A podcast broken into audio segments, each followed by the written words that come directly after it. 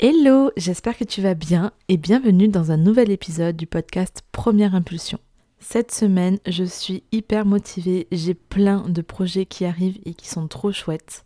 J'espère que toi aussi tu as la niaque, que tu as envie de booster ton business, que tu as envie de passer à l'action parce que c'est le meilleur état d'esprit à avoir selon moi pour mettre en place des actions sur le long terme qui vont te faire gagner de l'argent. Bientôt, ça va faire un an et demi que j'ai lancé mon entreprise. Je me rends pas compte, ça passe hyper vite et en même temps, j'ai réussi à accomplir plein de choses, à réaliser plein de choses, à apprendre aussi plein de choses et c'est super enrichissant. Je conseille à toutes personnes qui ont un projet de se lancer à 100% dedans parce que c'est trop important de vivre ses rêves maintenant. Sur Instagram, j'ai lancé une boîte à questions D'ailleurs, si tu ne me suis pas encore sur Instagram, je t'invite à le faire parce que c'est là où tout se passe. J'ai reçu une trentaine de questions que j'ai essayé de trier et de rassembler parce que certaines se ressemblaient. Et donc dans cet épisode de podcast, je vais répondre à une quinzaine de questions et c'est parti, on commence de suite avec la première. Quelle est ta plus grande peur? Waouh, on commence fort. Alors, ma plus grande peur, je dirais que c'est celle d'avoir des regrets ou avoir le sentiment de passer à côté de ma vie. Je vois beaucoup de personnes autour de moi euh, ne pas s'épanouir dans son métier, dans son activité. Et au lieu de changer ça, les personnes restent dans leur zone de confort. Et moi, je ne conçois pas ça pour ma vie. Et j'ai très peur d'arriver en fin de vie et de me dire, bon ben voilà, t'as rien vécu, t'as rien accompli, tu t'es laissé guider par euh, ce que voulaient les autres de toi, ce qu'attendaient les autres de toi, et t'as pas vécu de ta façon, de ta manière, et tu n'as euh, pas réalisé tes rêves, et ça, ça serait vraiment triste pour moi. Après, évidemment, en tant qu'entrepreneur, j'ai plein de mini-peurs qui font que mais parfois ça n'avance pas dans mon business.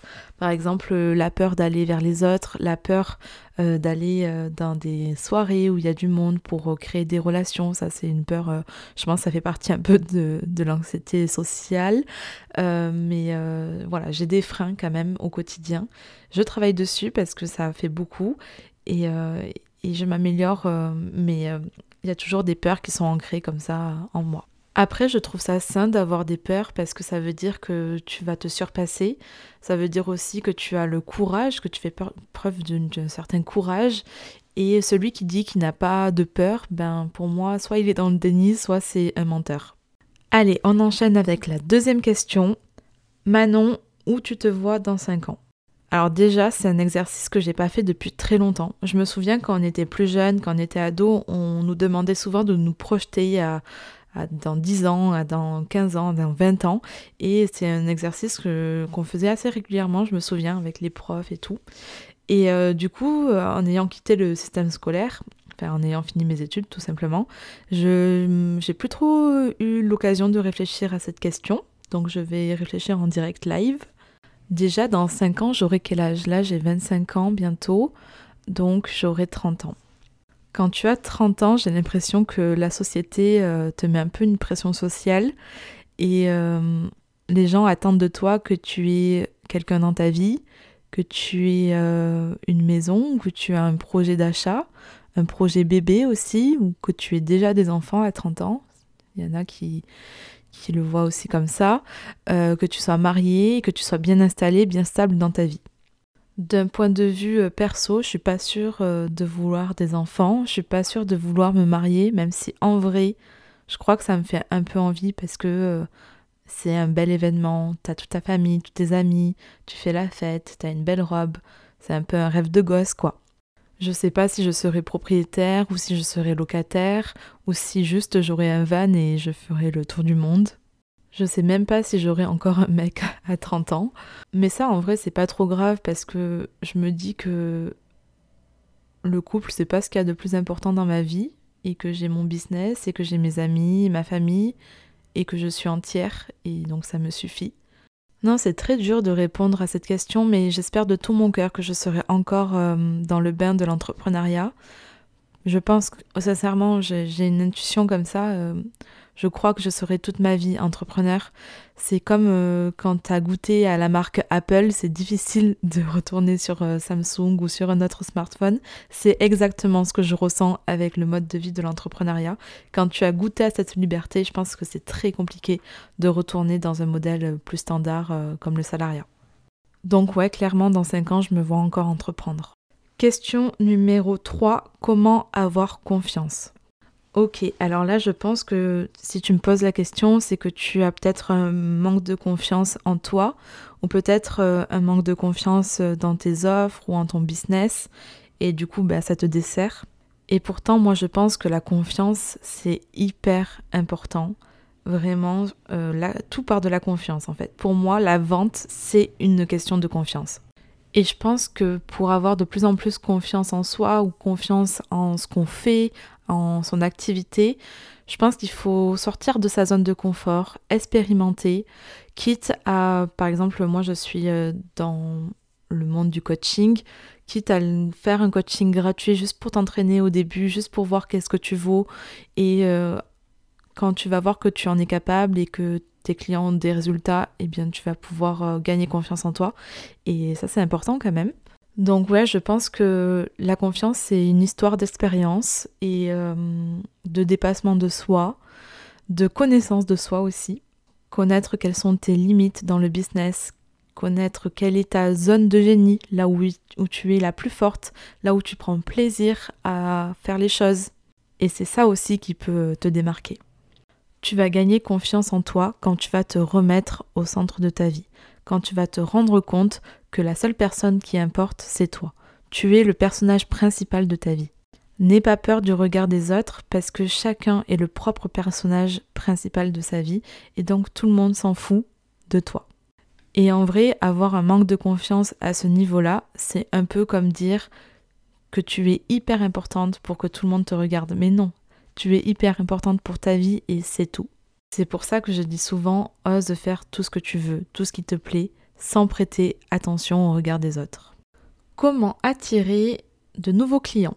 Alors, je ne vais pas pouvoir te répondre entièrement dans cet épisode de podcast parce que euh, la question est vaste, euh, il y a plein de points qu'on pourrait aborder et c'est aussi mon cœur de métier, c'est euh, ce dont je traite avec mes clientes pour les aider à booster euh, leur compte Instagram, booster leur business, développer leur communauté et donc attirer des clients.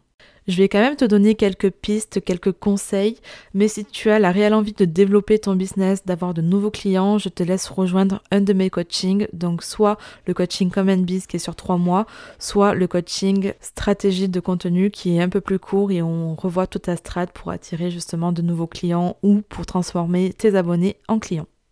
Selon moi, pour attirer de nouveaux clients, il y a deux grands piliers, la création de contenu et la prospection. Tous les deux sont à 50-50. La création de contenu va te permettre d'attirer de nouvelles personnes, d'attirer des personnes qui sont engagées et qui aiment ton contenu parce que soit elles sont dans la même situation, donc elles se retrouvent dans ce que tu dis, soit parce que ça les intéresse, soit parce qu'elles veulent aller plus loin avec toi. Bref, c'est bénéf. Mais selon moi, ça ne suffit pas. Il va falloir que tu ailles échanger avec tes prospects, donc communiquer avec eux, leur envoyer des messages, créer un lien de proximité pour que tu puisses transformer ces abonnés en clients. Et donc ça passe par de la prospection. Très souvent, on me dit Manon, euh, la prospection, c'est pas fait pour moi, je suis pas du tout commercial dans l'âme, j'aime pas ça, ça me dérange, j'aime pas déranger les autres aussi. Alors moi, je dis toujours demande-toi ce qui peut t'arriver de pire quand tu vas envoyer ce message. Au pire, on ne te répond pas, au pire, on t'envoie un message de rejet, mais c'est le pire du pire. Comparé à tout le meilleur que tu peux avoir, donc le meilleur, c'est transformer cet abonné en client, gagner de l'argent, pouvoir euh, ben, effectuer ta mission, donc euh, soit euh, accompagner quelqu'un, enfin voilà, peu importe ton métier. Et donc ça c'est le meilleur qui peut t'arriver. Et tu vois bien que entre ce qui peut t'arriver de pire et ce qui peut t'arriver de meilleur, ben au final on choisit beaucoup plus facilement d'avoir le meilleur. Et donc ça va t'aider à passer à l'action et à prospecter. Voilà, ça c'est le petit tips. Pour la prochaine question, on passe du coq à l'âne et on me demande quels sont mes loisirs. Alors, j'adore peindre, j'adore euh, la peinture euh, acrylique, je fais beaucoup euh, de tableaux avec des aplats, donc des montagnes, des paysages, la mer, etc. J'adore. Et aussi la peinture aquarelle. Euh, donc là, je fais beaucoup de choses euh, plutôt florales, euh, je peins la nature, etc. Et je trouve que l'aquarelle, tu ne peux pas trop te tromper. À chaque fois, le résultat est joli et j'adore ça. C'est vraiment très intuitif et ça me plaît beaucoup. Ensuite, le classique, bah, j'adore regarder euh, des séries, j'adore regarder des films, j'adore aller au cinéma, j'aime beaucoup euh, écouter de la musique, écouter des podcasts, ça c'est ma nouvelle passion. J'aime voyager, découvrir de nouveaux paysages, découvrir de nouvelles villes, passer du temps avec ma famille, avec mes amis. Marcher aussi, j'adore marcher, faire des petites euh, randonnées, être dans la nature, au contact des arbres, au contact de l'eau, ça me ressource énormément et donc je sais pas si on peut considérer ça comme un loisir, mais j'adore. Et aussi, évidemment, j'adore le sport, j'adore le dépassement de soi, j'adore tout donner et surtout, surtout, j'adore la sensation que tu as après le sport où ton corps est tout détendu et ça c'est trop bien. Prochaine question, que penses-tu du fait de cumuler plusieurs jobs? Alors, je pense que si tu me poses la question, c'est sûrement parce que tu as une entreprise et que à côté tu as d'autres euh, travail, d'autres jobs. Je pense que c'est très bien, par contre je pense que ça peut pas correspondre à tout le monde bien sûr. Et euh, c'est cool si tu arrives à te gérer, à gérer ton organisation.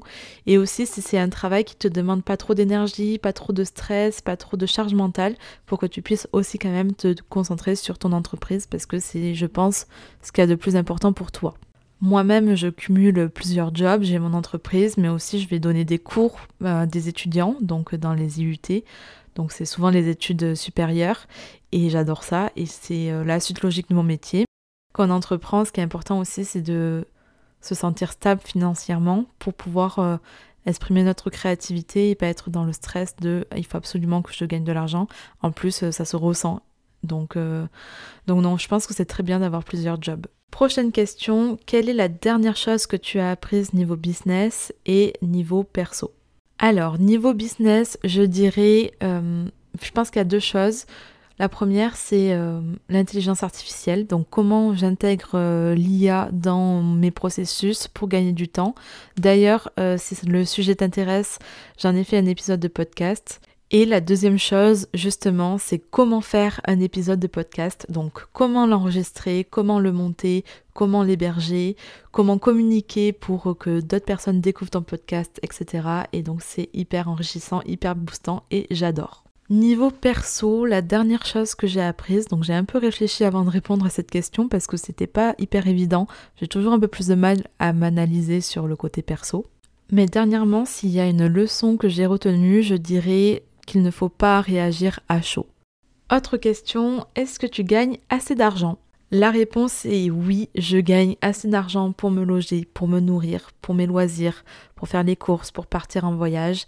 Je gagne assez d'argent pour vivre ma best life. Sur Instagram, on voit beaucoup de personnes dire qu'elles gagnent 10 000 euros par mois et euh, ça peut complexer beaucoup de micro-entrepreneurs parce que c'est pas du tout la majorité, c'est vraiment des exceptions et euh, je tenais à te le rappeler. Je pense que la meilleure chose à faire, c'est de se demander de combien on a besoin d'argent. C'est pour ça que je trouve que la question est très bien tournée parce qu'on me demande est-ce que tu gagnes assez d'argent?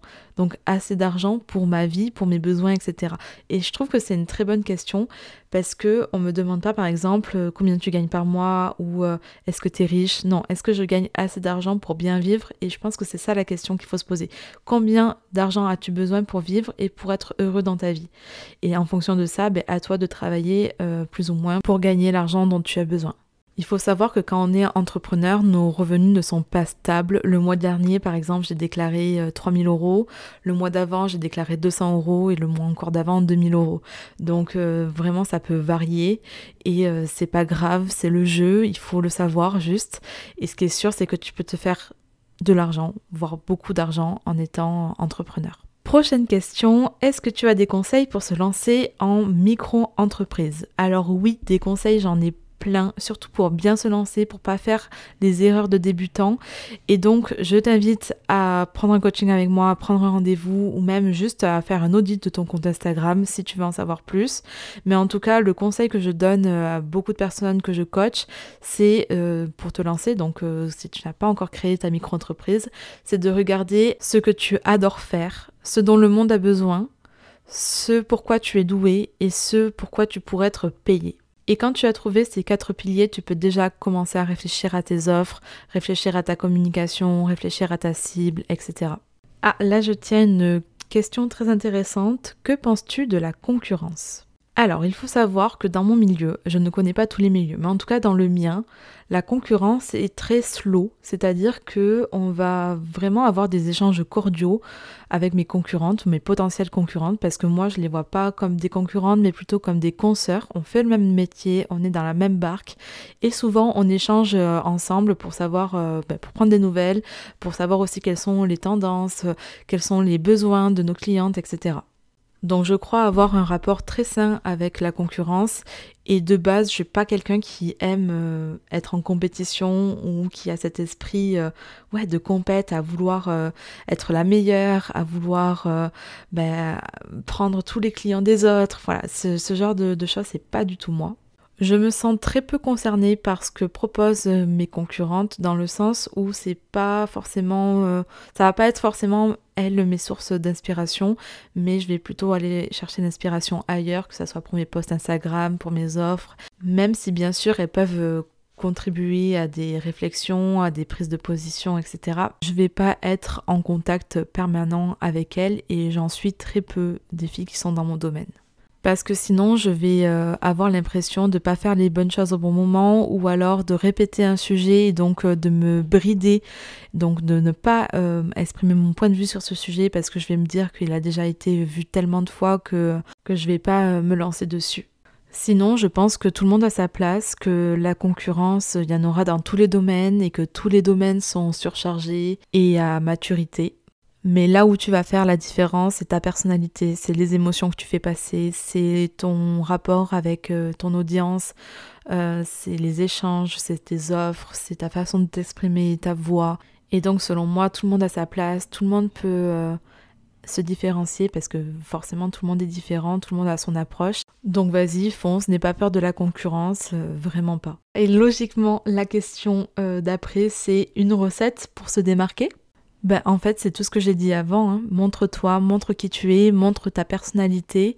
Et rien que ça, je pense que ça peut vraiment te démarquer, faire la différence. Fais passer des émotions aussi pour te démarquer. Parce qu'aujourd'hui, tout le monde crée du contenu, tout le monde prospecte. Et euh, donc tout le monde fait la même chose.